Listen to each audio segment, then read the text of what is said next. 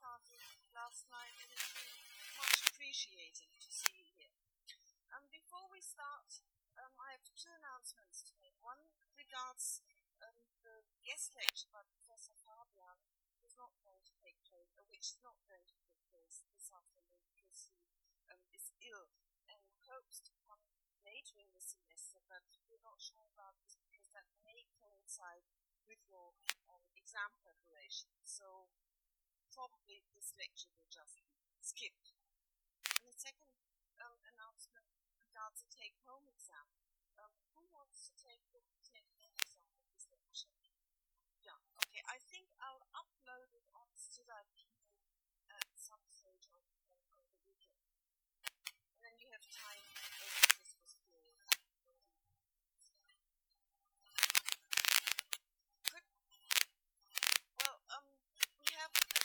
Lecture in the first week of January. Is that right?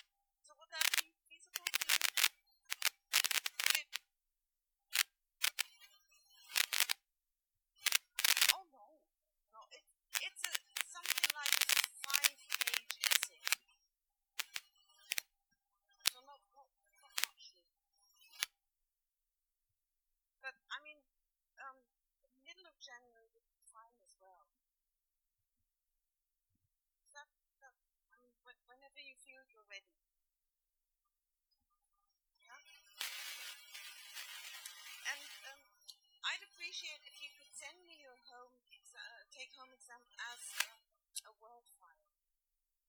And then I can mark it with this word correction function. Okay? Good. So today's topic is um, Gothic novel um, let me start by saying, give you um, well, a, a, brief overview of how the novel develops in the second half of the century, the century. So, um, novel one subgenre of the novel at that time, um, and the other is sentimental fiction.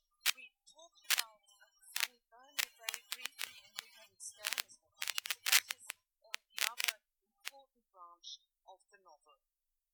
And of course, um, what does that mean if you think of, of the novel as forking off into two directions towards the end of the century? One sentimentalist fiction, the other gothic fiction. That means an apparent discontinuity with the realist novel. Although, of course, the realist novel is not abandoned, it will become the dominant um, mode again in the 19th century. But what still remains in the Gothic novel and in sentimental fiction is the preoccupation with the self. So individual personality and the psychological conditions of humans. And there are um, two facts that are important to know about the novel in the latter part of the 18th century. And one is that the sheer number of novels and also of authors increases um, dramatically. And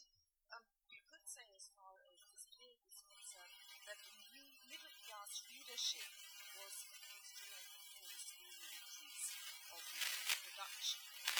And secondly, you could say that there was no single structure or ideological framework for novels in the second half of the century. And this is why it developed various forms. And um, although sentimental fiction and gothic fiction would say they represent completely different things, but what unites them is that they both pave the way for romanticism. So they both occupy this transitional phase between reason and imagination. So sentiment um, was a very popular term in philosophy of the 18th century, affection as well. Um, and these were used sometimes interchangeably with, um, um, or also in contrast to passions. So sentiments, emotions would specify rather calm, um, calm emotions, um, emotions that were tempered by reflection, and passions indicated a raw, uncorrect emotion, a violent or violent emotion, emotion that is um, agitated and um, unresponsive to reason. And um, the Gothic novel is predominantly explores the realm of the passions uh, much more than. So that's another distinction. Sentiment applies to sentimental fiction, and the passion apply to the Gothic. And um, in regard to the heroes of the new novel, um, the Gothic novel, um, you could say that um, now they are represented by outsiders rather than exemplary protagonists. So they solve their not an exemplary way for society, but they tend to center more um, on themselves. These are narcissistic personalities, preoccupied with themselves. And of course, um, everything they do is uh, well, in a way enforced by their violent passions rather than rational thinking. So um, I think that already introduces you to the main features of the Gothic novel, and you can see that um, in a way what the Gothic novel, represents is a violent reaction to um, everything life one stood for. Is reason, is order, progress, and also um, a belief in the goodness of man um, and um, the, the, the of education work. So what Gothic novel does, it fundamentally subverts these enlightenment ideas. Well, it took its origin or shape in, in the 1760s and had um, its heyday until about 1830. Of course, um, the Gothic novel didn't just stop there. It's, it's still very much uh, popular uh, today because of how it performed in contemporary films, perhaps. So, um, in the in this second half of the century of the 18th century, um, in, in the genre of Gothic, the author um, himself becomes the source of creativity and imagination, and that again the way towards romanticism. So rather than resorting to classical models, authors now turn to to um, other periods, to medieval images as sources for their inspiration. This is of course where the main Gothic novel stems from. It is derived from Gothic architecture and simply so because the settings of the, the earliest Were something well, monasteries, castles, ruins of things, and so on. And um, it is no coincidence that um, the Gothic novel takes its name from, uh, from architecture, so theory in architecture, because the setting is so very, very important to the Gothic novels. Um, well, what was the setting really? Well, on the one hand, it evokes a sense of horror, of dread, because these are all dilapidated buildings. But um, in a larger sense, it also um, portrays the deterioration of its world. So decays, ruins. Um, this all implies that once there was a, a thriving uh, world, at one time the abbey, the, the castle landscape was something that was treasured, appreciated, in bloom, and now um, all that lasts is this decaying shell former world. So the Gothic novel basically describes a fallen world, and uh, if you again connect that with, with what is happening, it's clearly um, can be regarded as a critique of um, well, beginning industrialization. So that's the, the move and backwards and kind of nostalgia. And um, the second important um, aspect is, of course, supernatural. In the early days of genre, the supernatural appears very unnoted in the book about Castle of Otranto later will see what that means. So the supernatural just comes into the plot, but it's completely unrelated to the plot. But in later novels, um, the supernatural represents psychological fears and anxieties of protagonists. So, and this is, of course, what the um, Gothic novel became so famous for. It explores the subconscious, and that is where its great modern attention.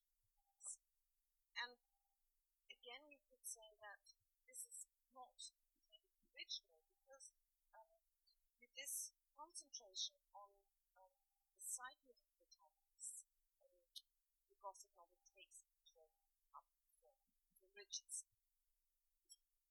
So, um, Gothic novels address um, hidden ideas and emotions within individuals, the repression of forbidden desires, and they provide an outlet, a release valve for them. Gothic novel appeared um, in British culture, firstly in architecture and in gardens, before we got into literature. And um, the most impo- important person to mention here is Horace Walpole. He was a novelist, a letter writer, and the son of the Prime Minister, Sir Robert.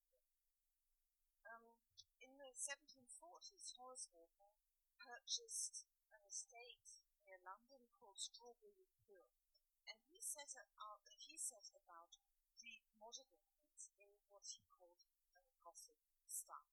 So the, um, the building at the bottom, that's Strawberry Hill.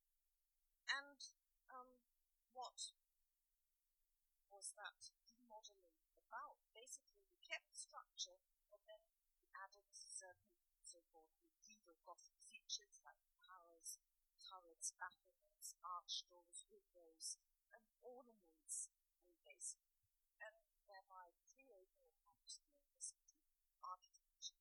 Now, this project was not just an individual project, uh, immediately um,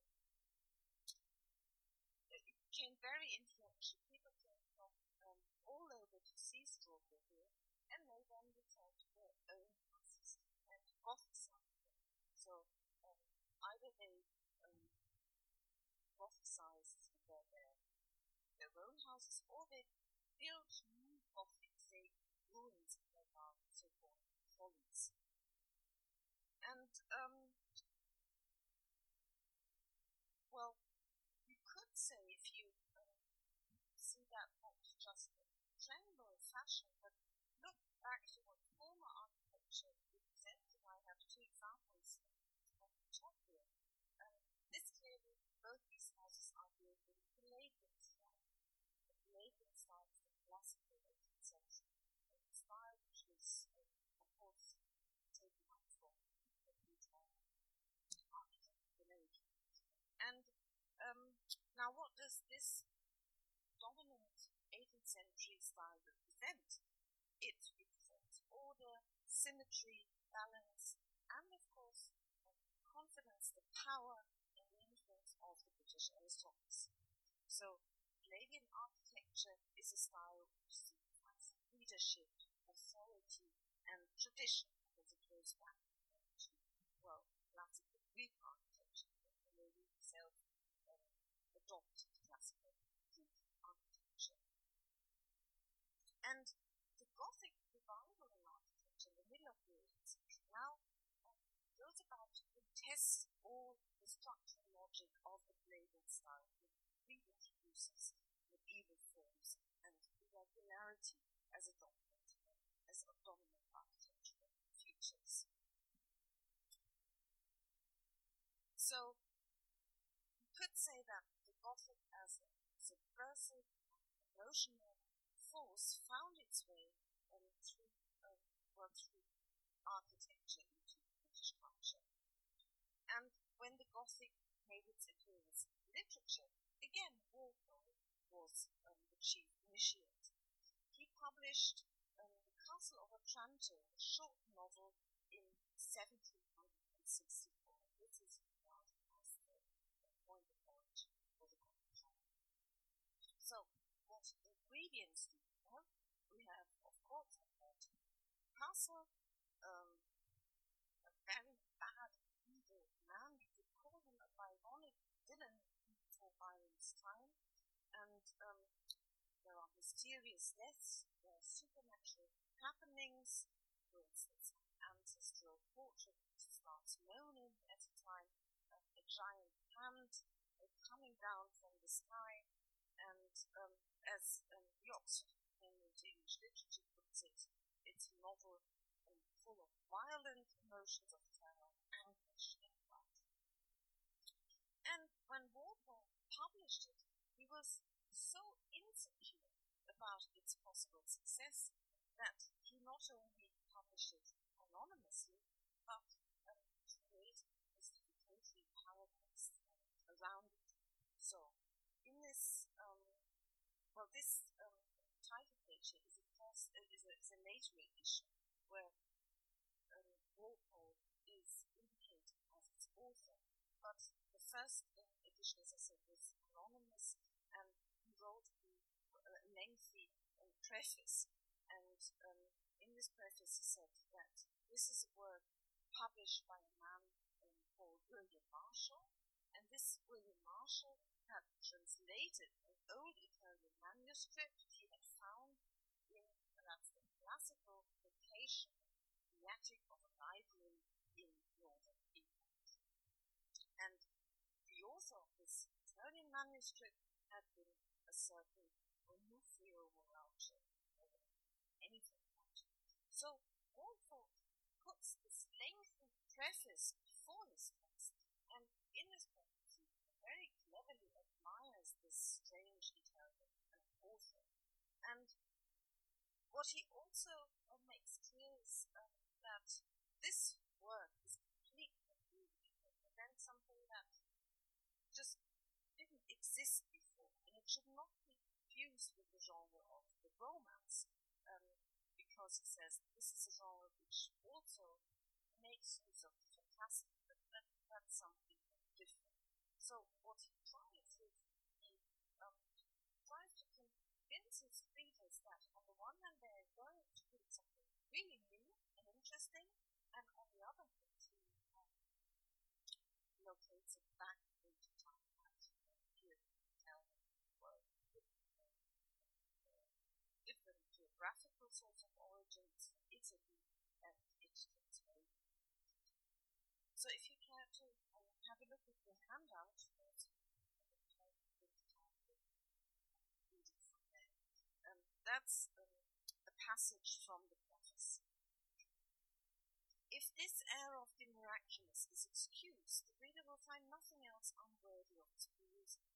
Allow the possibility of the facts and all the actors comport themselves as persons who do their situation. There is no bombast, no similes, flowers, digressions, or unnecessary descriptions. Everything tends directly to a catastrophe.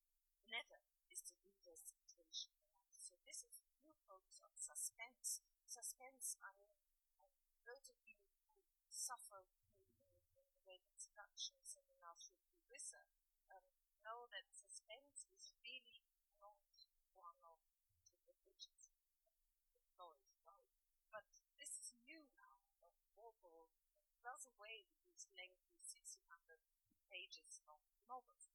He creates suspense.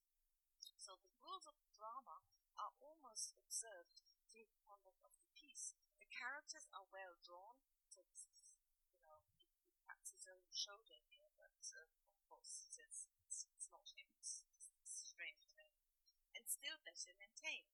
Terror, the author's principal engine, prevents the story from ever languishing, and it is so often contrasted by pity that the mind is kept up in a constant vicissitude of interest and passion for either either of the passion. The piety that reigns throughout, the lessons of virtue that are inculcated, and the rigid purity of the sentiments exempt this work from the censor to which romances are bound to life. So um, it is important to distinguish this work from romances because these are more bad reading, not intellectually refined. To make sure that his readers know what they are going to expect. So this is a, um, well, what, he does, he creates a, a clear demarcation line between romances and this work. And his emphasis on terror as the author's principal engine may sound new, but in fact it isn't. It's, it's the old um, principle of catharsis developed by Aristotle arouses the emotions of pity and fear in order to purge away their excess, so to reduce their um, passions to a more balanced proportion.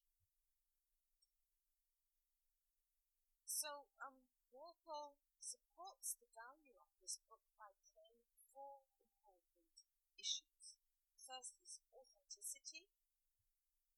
Second, authority, because the translator, after all, is a very responsible and scholarly translator. Antiquity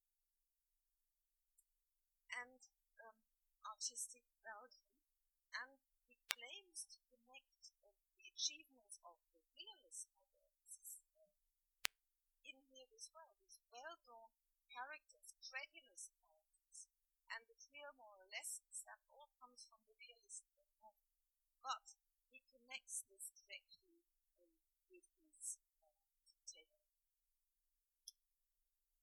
Um, well, the plot, if um, reading this, with, you know, all the knowledge we have from later on the fiction, then it would find this plot somewhat ludicrous.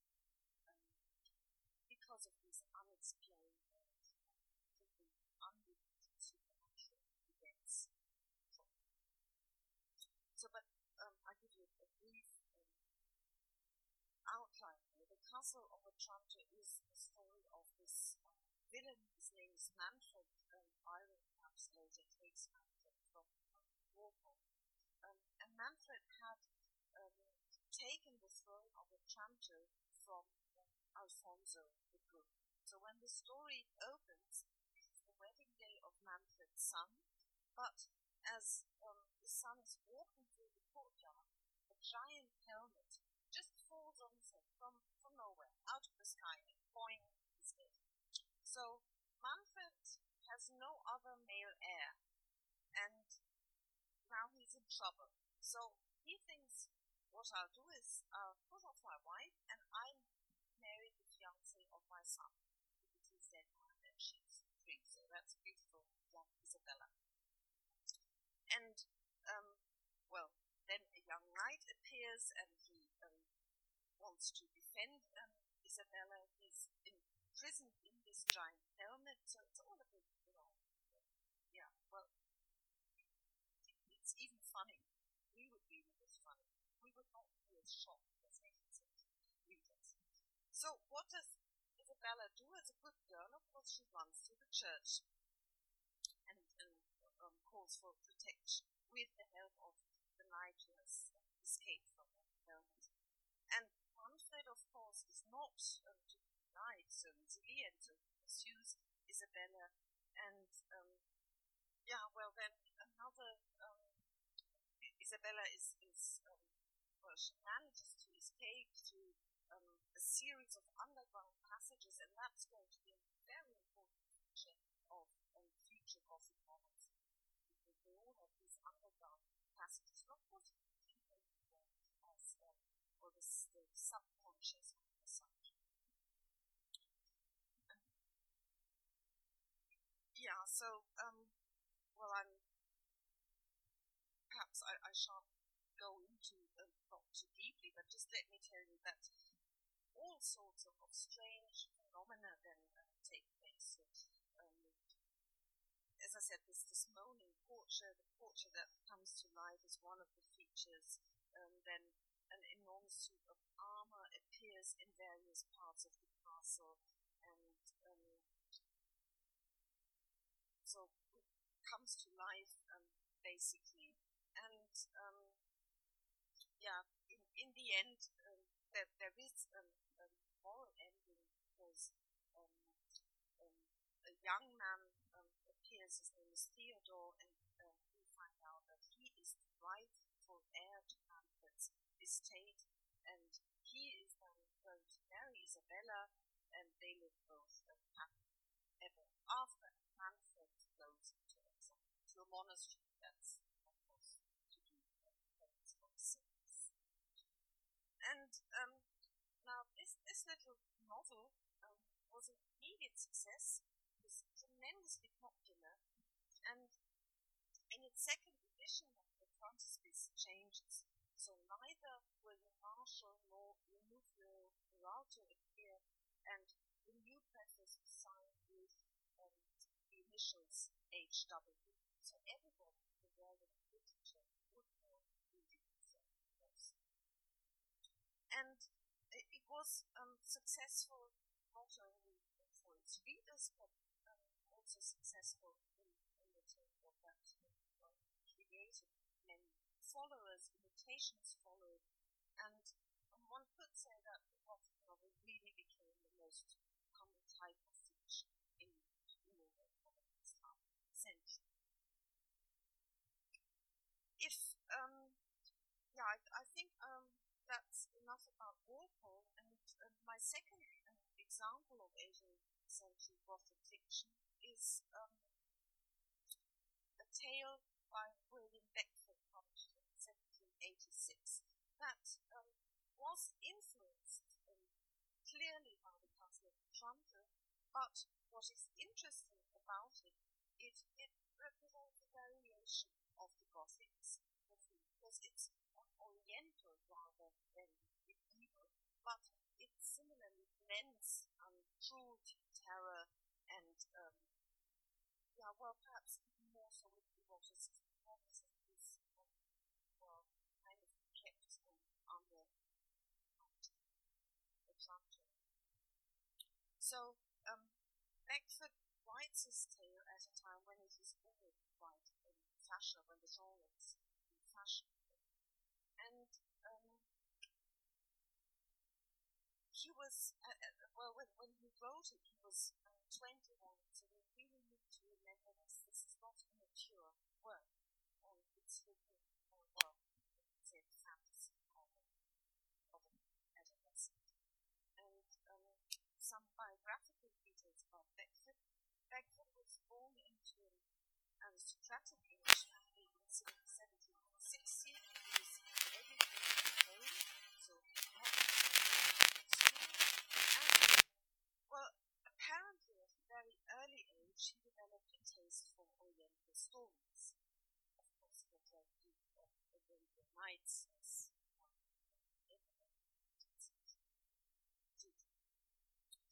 and um, he turned to be out um, quite um, unruly. His parents had problems with him.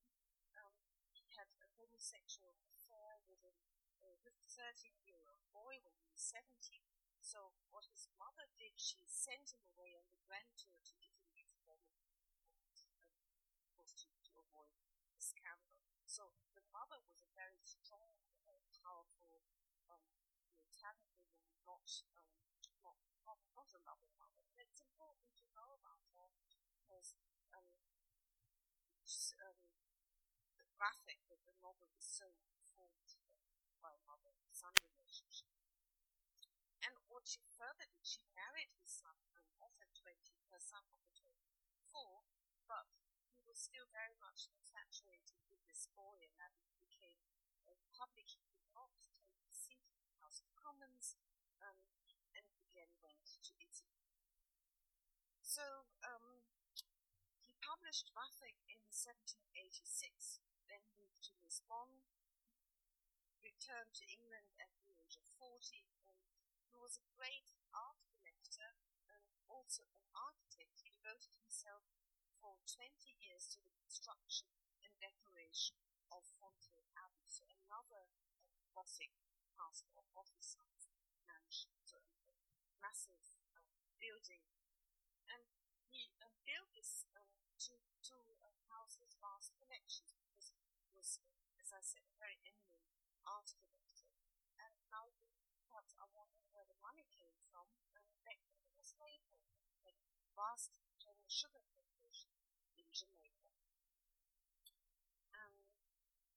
so his, um, well, you see, he was a, a complex figure, a public figure with many, many interests. Um, he was a man of leisure in a way, and his literary fame is built, um, well, on his travel diaries, and but mostly, I think, oriented um, yeah, Vathek um, is, as I said, um, uh, a way modifies the conventions of the Gothic novel by exploring Oriental context. And of course, exoticism is uh, the first uh, dominant theme here because the setting is um, much influenced by the stories of the Arabian Nights. So, um, well, all the East is constructed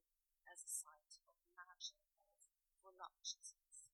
And um, another um, well, convention that comes into it is, of course, the idea of excess that plays a great role in the Gothic. And there are various kinds of excess here. One is the excess, excess of power, because Vathek is an Oriental ruler with power over um, over his people, and um, the way um, he uses his power is not the way an enlightened, um, benign ruler would use his power, but it's, it's an abuse of power that is represented. And the second excess is luxury, because um, the, the Orient in Vathek is depicted as a land of wonders, of miracles, of great luxuries. It's a paradise of sensual um, pleasure.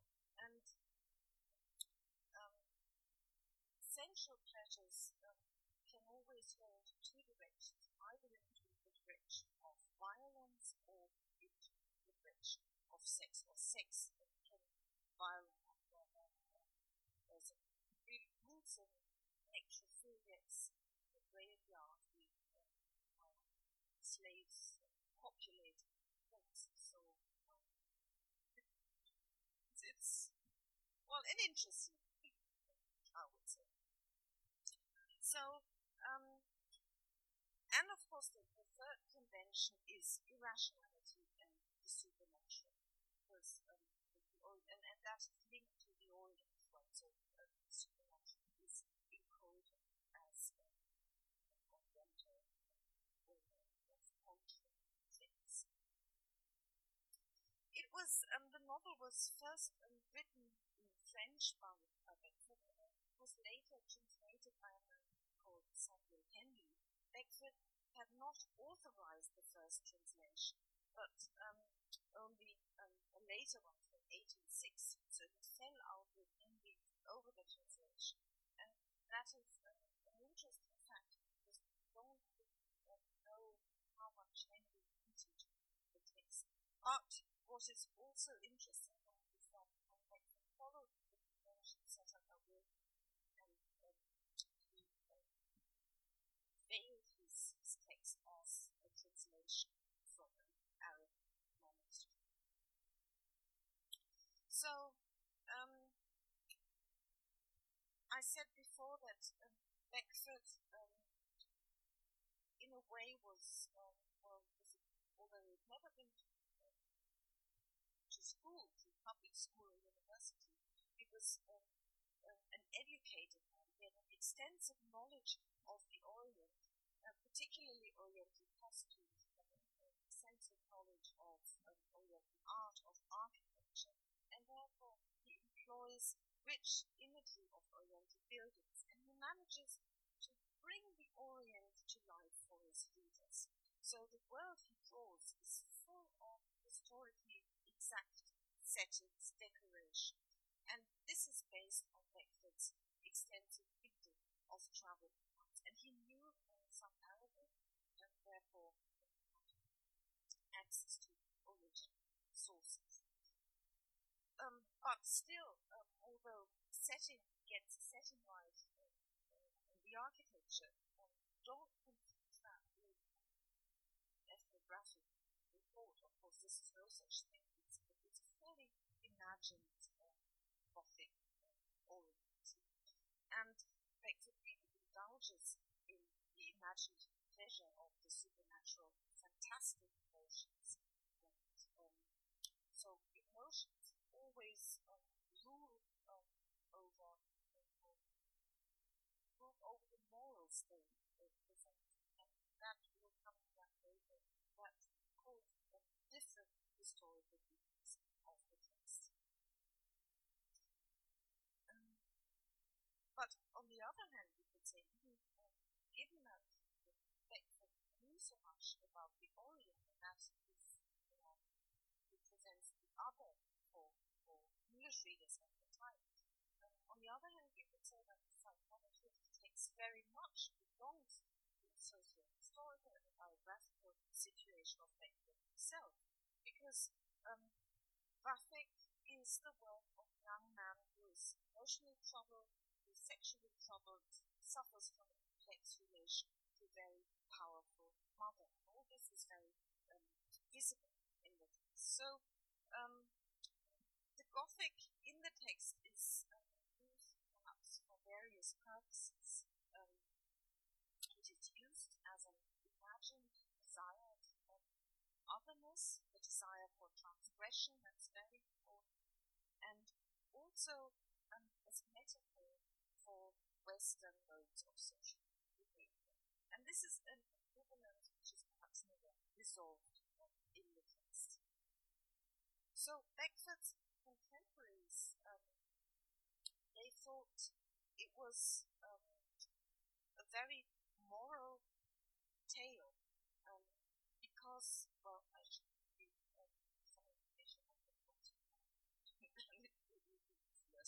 So it's the it's a tale about Oriental woman called Vathek, and Vathek in a way is a spoiled child. He has everything, all the luxuries. He has a, a, a wonderful um, palace and, and he's a powerful um, ruler.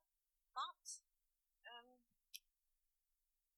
and, and he's loved by his people, but he's also feared um, by his people. And um, he has one uh, well intriguing thing about himself. Um, if he loses his temper, um, the sight of his gaze can cause death, so his people really fear. And um, his court, or the way Wilkes court, is all about excess, so gluttony is a way he loves food, he loves women, he loves wine, and um, this is the first thing which comes into the novel. He loves knowledge, so he has a craving um, for knowledge.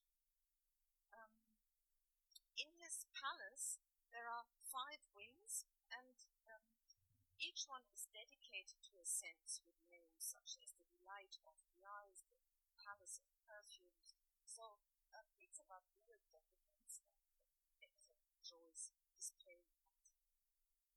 Um, but um, it is a story um, that, um, well, of a man who is truly fated and will descend into hell.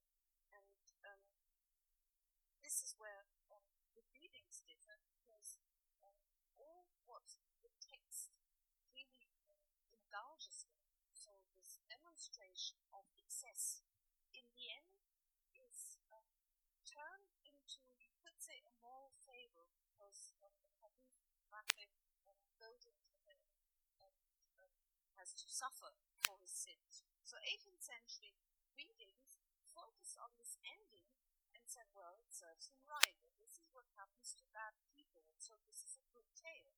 And they didn't really um, mind that there were so many nasty things going on in that tale. As I said, this is necrophilia events when the, the black, um, beautiful black populate with corpses in the graveyard. So they could tolerate this because it was uh, it all geared towards a, a moral ending. And later readings of um, Vathek were more plot oriented. They did not care about this last uh, the, the last couple of pages about the descent. However, they cared about this enormous display of um, sensual pleasure in these aesthetic descriptions, and uh, therefore were not concerned about uh, moral uplifting.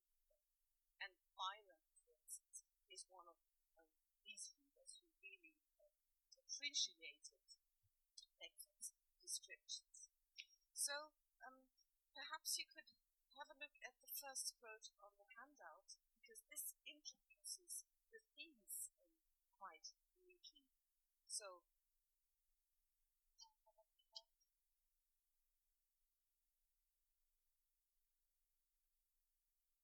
yes, actually. So I read this out.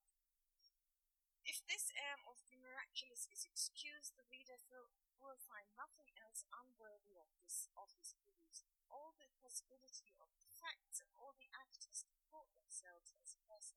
Oh, sorry, this is second.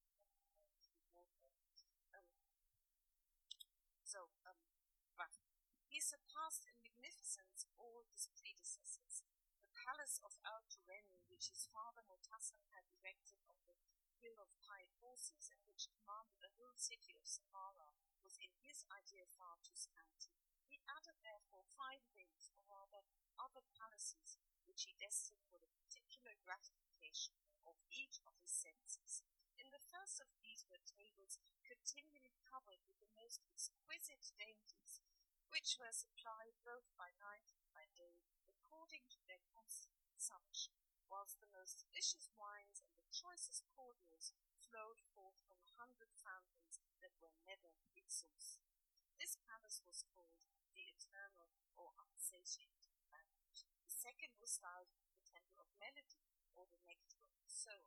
It was inhabited by the most skilful musicians and admired poets of the time, who not only displayed their talents but dispersing in bands without, caused every surrounding scene reverberate their songs, which were continually varied with delightful success.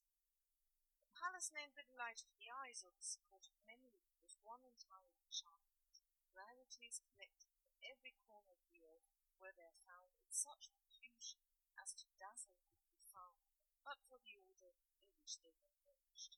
And so on, and so on. So, what you clearly see here that um, the, the the writer um, tries to make it as precisely as possible. He um, gives you a, a, a full bodied description of this um, Oriental Gothic setting, and it is all about excess. It is all about getting more, wanting more. And this, of course, um, well, in the context of a setting, is simple, so that know that um, won't um, end for Vathek.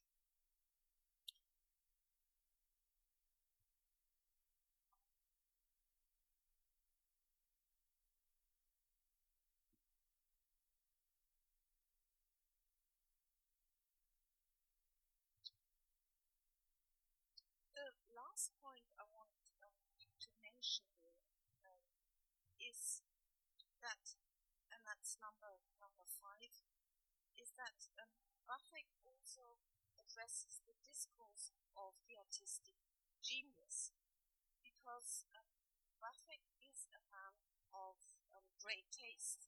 So there is, um, or, or you perhaps say that, that the novel is a place where the intersection of the discourse genius and originality um, is debated that, of course, is uh, well a new text which again um, leads into romanticism, a new aesthetic category of creativity. And other um, categories that are connected with that discourse of genius and originality are um, luxury and also the aristocracy. Because um, wealthy, the, the wealthy um, and he was a homosexual, he was uh, self-consciously an unmanly Beckford. Um, so we, he was, um, in a way, he himself as a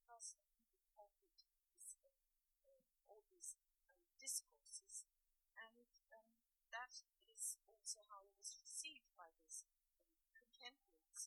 So, um, is where all these categories are negotiated. On the one hand, Vathek is a man who can kill people by just look, but so he has power. But uh, in Beckford, um, of course, as an aristocrat, he has a man of independent means with his um, constant inflow of sugar money from Jamaica. He, in a way, had um, a certain social power. But then um, he's also informed by this kind of sensitivity. He's a man um, now from Vathek, antagonist, and he tears very easily. So he conforms this idea of the 18th century culture, sensitivity. And then, of course, the tale can be read as um, a tale which, um, well, embodies Beckford's confession of love for beautiful um, objects. So that's um, he was one of the most um, important architects of the late 18th century, and this love for beautiful objects really informs the novel. And um, the the artistic genius is also represented by all these Gothic elements of excess. So you see, um, Vathek is a novel where the Gothic um, is perhaps, um, well, directed into um, a, a, different way than um, in the Castle of Otranto, where the Castle of Otranto also um, is about theme of power and the use of power, and it is also moral tale because bad evil man is uh, has taken, he is taken of another, is but in Gothic, it is not as straightforward as in Walpole stories because there are other themes that are heavily informed from the novel. And that is, um, well, the idea of of art, of genius, and um, and consumption. Because in this palace, in this palace, with the five um, wings of the senses of the pleasures and consumption go. Um, I'd like to make a break now and indicate, um, because it's Christmas soon, um, I'll play music which has nothing to do with the 18th uh, with the Gothic novel, but um, has a to do with the 18th century, and it's Messiah. Now, we in Germany, we have Bach, the Weihnachtsoratorium, written, um, they always play the Messiah. Um, I'll give you just um, well, a short information. Handel composed this Messiah in 1742, a very brief period. It was first performed in Dublin, and not, um, uh, although now it's, it's played, uh, well, in the period of Advent for Christmas, but it was um, first um, performed during Lent, so before Easter. I think the 13th of April was the date, and I always remember that because that's my son's birthday. So, um, and then it was um, later performed in London, and uh, when uh, King, and that is our King, uh, King George II, founded this university. Is our King George? Yeah, okay. so that would be interesting for you. When when he first heard the Messiah and heard the Hallelujah, he was so moved that he stood up. And now the people in the audience said, What's going on? And the king is standing up, and of course nobody could see the king is standing. So they all stood up um, as well. And that is a kind of, what has become a kind of tradition um, for performances of the Messiah in up until today. So when the Hallelujah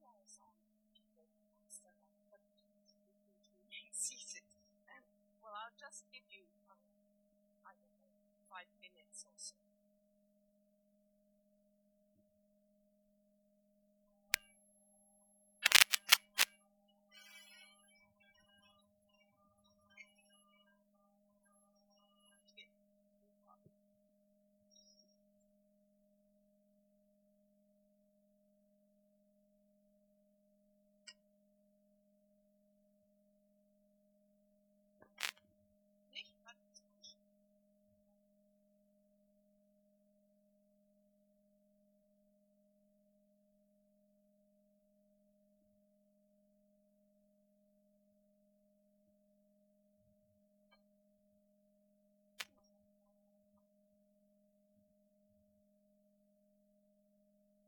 Two more to go, and then we're done. So, next one is Matthew Gregory Lewis's The Monk, published in 1796. And that, again, is considered to be one of the classic works of Gothic literature, and it's easy to see why, because um, now the Gothic um, has arrived, well, in, you could say in an adult world. So there are no more charming giant helmets, um, falling um, pieces of armor. But in in the monk, the terror really goes much much deeper, and um, it's psychologically structured. So there is, and, and also there is no um, place displacement in, in terms of an Oriental setting, but it happens right here right now. So seduction, incestuous rape, um, matricide, other murders, and some um, diabolic um, events. So um, it's really, you don't need to ask why this book was banned immediately upon its original publication in 1796. Um, the novel is basically an attack on the brutality Church, of the Catholic Church, at the beginning of the 17th century. And um, it is a very English novel because it embodies much of the traditional English mistrust of Roman um, Catholicism. Um, so, um, Catholicism that, um, well, involves intrusive confessionals, um, the political and religious authoritarianism of the Catholic Church, cloistered lifestyles, all that that the, the, the English were so so um, the novel is set in Spain during the Inquisition, and um, it revolves um, around a man called Ambrosio. He is a, a pious, a well-respected monk, and who is tempted by. Matilda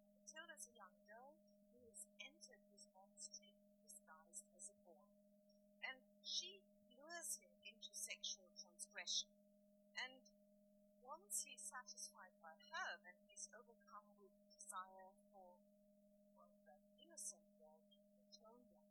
And Matilda helps him to seduce Matilda by teaching him how to use her magic spells.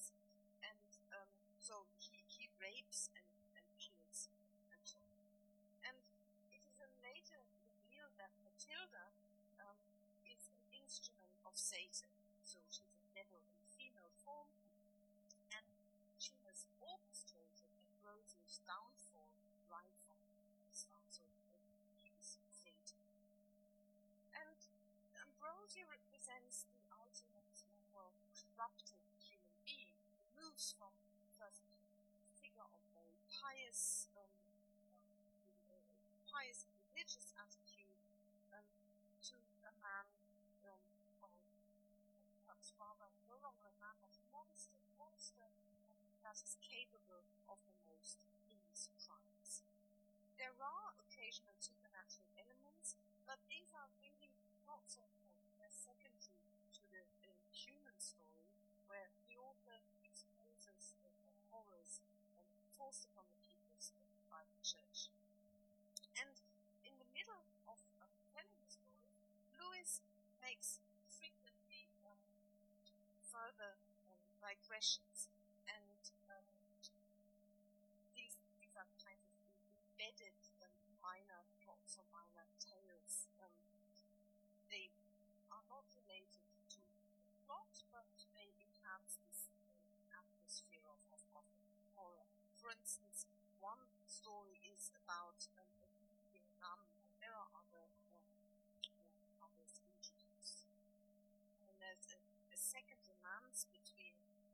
Antonio and called Lorenzo, and then um, Lewis digresses again to um, a tale of Lorenzo's sister who's tortured by nuns, um, and that is the third romantic plot. So it's all, you know, a bit, um, it's not a straight linear, but that, of course, the structural element is, uh, again, a key feature of the Gothic that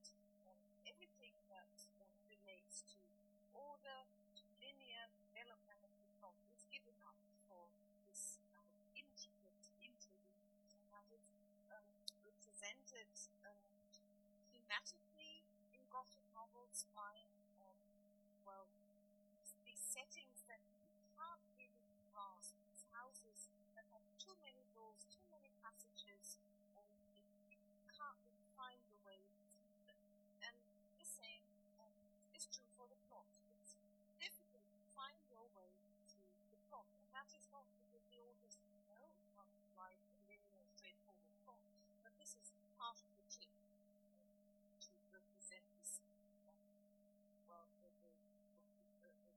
Gothic, um, Gothic world where the individual gets lost, lost in the plot and lost structures. Now, well, to come back to um, the plot of, of the Mangudon, um, in the end, um, Ambrosio is um, delivered into the hands of the Inquisition, but he escapes. He escapes by selling his soul to the devil, and um, for his deliverance from the death sentence. Um, but the devil um, cheats him, releases him from prison, only then to throw him from side from, from high cliffs and, and uh, throws him and dies and dies um, over six long days, so it's uh, period of suffering. So um, I copied um, the ending um, on the handout, and I think that's a, a really interesting passage which I'll read out to you. Headlong fell the monk through the airy west. That's when the devil throws him down the cliff. The sharp point of the rock received him, and he rode from precipice to precipice, till bruised and mangled he rested on the river's banks. Life still existed in his miserable frame. He attempted in vain to raise himself. His broken and dislocated limbs refused to perform their office, nor was he able to quit the sport's way had first fallen. The sun now rose above. Its scorching beam started full upon the head of the inspiring sinner. Myriads of insects were called forth by the wind. They drank the blood which trickled from Ambrosio's wounds. He had no power to drive them from and they fastened upon his source, darted their stings into his body, covered him with their multitudes, and inflicted on him tortures the most exquisite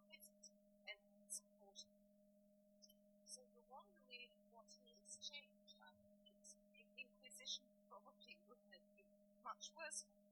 The eagles of the rock tore his flesh piecemeal and dug out his eyeballs with their crooked beaks.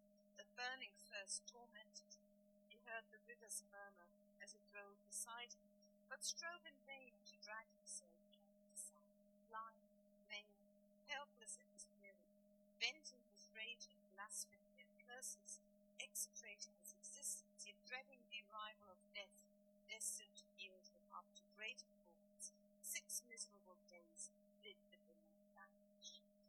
seventh, a violent storm arose. The winds in fury rent up rocks and forests. The sky was now black with clouds, now sheeted with fire. The rain fell in torrents, it swelled the stream, the waves overflowed their banks. They reached the spot where Ambrosio lay, and when they abated, carried with them into the river the corpse of the despairing monk. Now, this death scene certainly represents a death in grand style. But he dies exquisitely. Um, and he dies in a work of intertextual illusions. Um, he dies a Promethean. Of course, your think of Prometheus changed to the rocks when the bird comes in. Picks his liver out. And he also suffers the agonies of Tantalus, sees the water and can't reach it.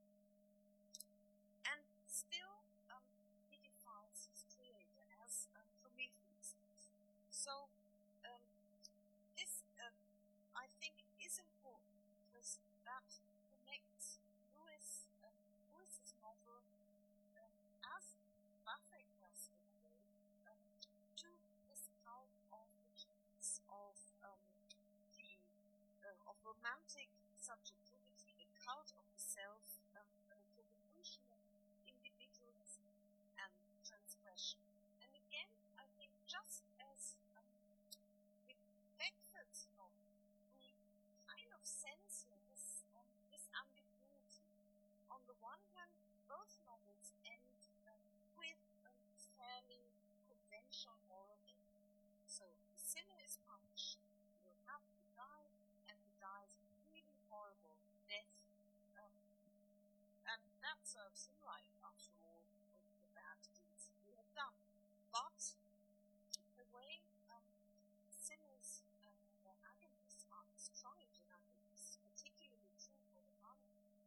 also um, gives us a different idea, an idea of a personality that is um, a kind of, of superhero, um, and that all feeds into this romantic discourse of um, transgression of evolution, individuals.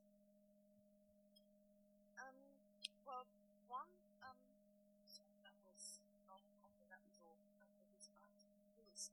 Um,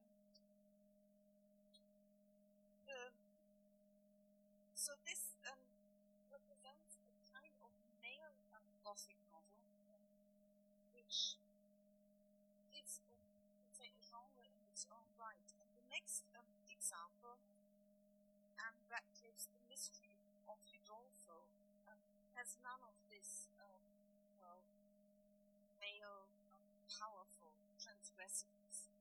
Um, Ann Radcliffe was called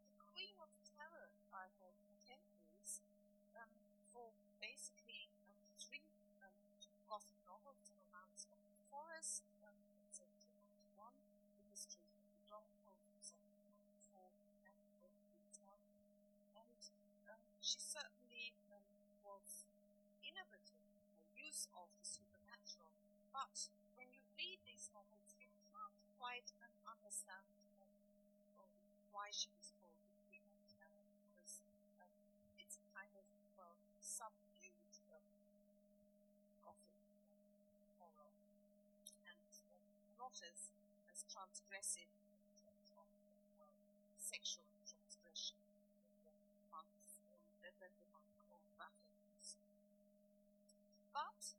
she was certainly a very gifted and clever writer, and she showed how suspense could be used to structure a novel. That really is why I think it's worth read today.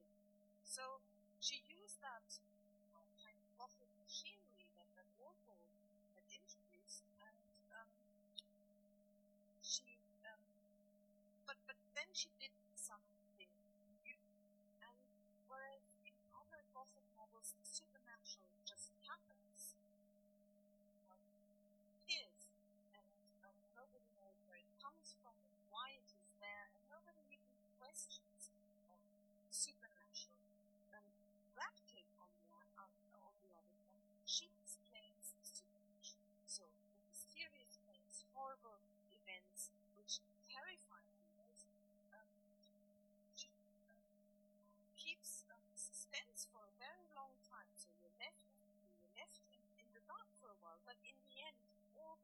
supernatural events are shown out very basic, simple, natural explanations. And, and what she also does is, I, I started this lecture by saying that the realist novel moves in two different directions, the Gothic form and the sentimental form. And in Radcliffe, we find that both forms a way combine and get together. So she um, Gothic romance um, with the novel of sensibility, which, of course, um, remember what we said about Anne Burney, um, this, this female novel of sensibility focuses always on a um, tender heroine, and there is a love interest, and it's, um, it's also a novel of education of this um, young, sensitive heroine. So that's really true for all the plots. Beautiful solitary girls are persecuted, very picturesque surroundings, and um, well, they're, they're um, on their own. Um, they, they try to,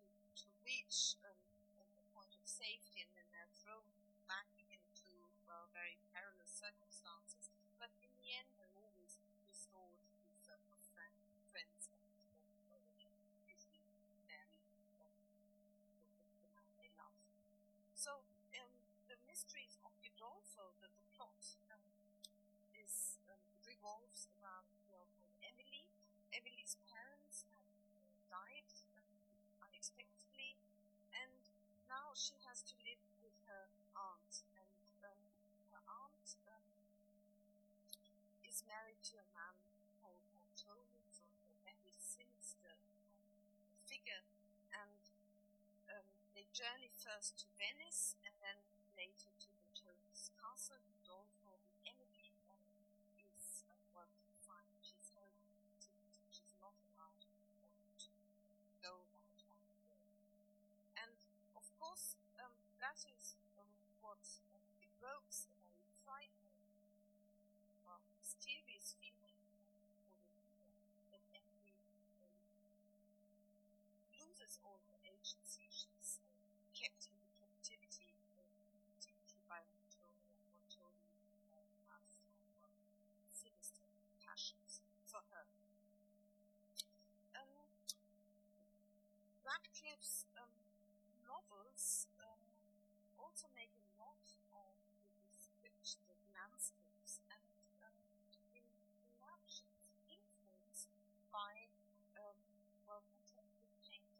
such as Salvatore Rosa, um, Claude Poussin, the French landscape painters of the 18th century. And um, the the landscape um, descriptions, of course, um, are more instrumentalized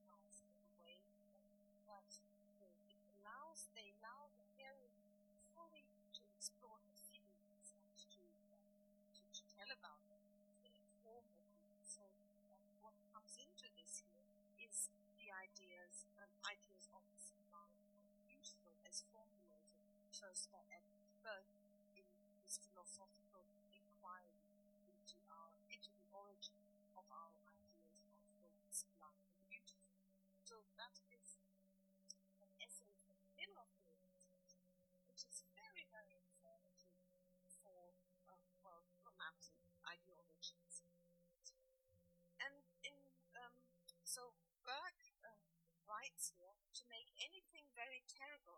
obscurity seems in general to be necessary. When we know the full extent of any danger, when we can accustom our eyes to it, a great deal of the information vanishes. Everyone will be sensible of this considers how great a night adds to our day, in all cases of danger, and how much the notions of ghosts and goblins of which none can form clear ideas affect minds which credit to the popular tales concerning such sort of things. Course, Radcliffe was not the only one to cover that. We talked about graveyard poetry, which is exactly about simply with the night poets or, well, graveyard poetry as a genre which uh, revolves uh, around the idea of, uh, well, something that is not clearly visible. So, um, dusk is a, is a prominent setting of kind of poetry. And um, Radcliffe also, uh, when she um, depicts her scenery, she makes sure that it is perceived um, through dim light. And for instance, in the quote from Udolpho, to the raw imagination, the forms which float half veiled in darkness afford a higher delight than the most distinct scenery the sun can show. So, if you don't really know what you see, um, that, in a way, um, well, falls upon your imagination. And the things you imagine are probably not much more terrible than what really is to be seen. And that is um, her, her tactic in the mystery of the Udolpho. Um, we see um, or we accompany um, Emily on her journey through these themes. And um, Emily very often um, does not quite does not see quite clearly. She um, assumes that there are things, but she doesn't know. And this is how Radcliffe creates suspense for the reader. It's um, and, and she does that over well many many pages to be know that there is nothing to be scared of there because we can't see it. Emily can't see it. And this uh, supports our um, imagination. That's our imagination run wild. So, um, emotions of pleasure and particularly emotions of fear are invoked in Radcliffe's novels, and um, these um, can be linked to the contemporary aesthetic of the sublime. Sublime that, as Burke says, is only one also that is terror. And again, um, whatever is fitted sort to excite the ideas of pain and danger, that is to say, what is in any sort terrible, um, is uh, operates in a manner analogous to terror. So this is Burke who connects the idea of um, well, a landscape or anything that can't perceive clearly with um, feelings of, of terror experience. Um, Radcliffe's contemporaries uh, from from reviews at the time, we know that um, very often they thought that um, the scenic description of uh, Radcliffe were a bit too much. They um, uh, she placed such a, great emphasis on scenery, the plot sometimes recedes into the background. And this is what um, well makes uh, the reading sometimes difficult. And um, another, well, apart from the scenic and um, use of, um, of Burke's ideas of sublime, Radcliffe became um, famous as um, a writer who explored the contemporary ideas of sensibility. And her novels um, are, in fact, an affirmation of the value of sensibility.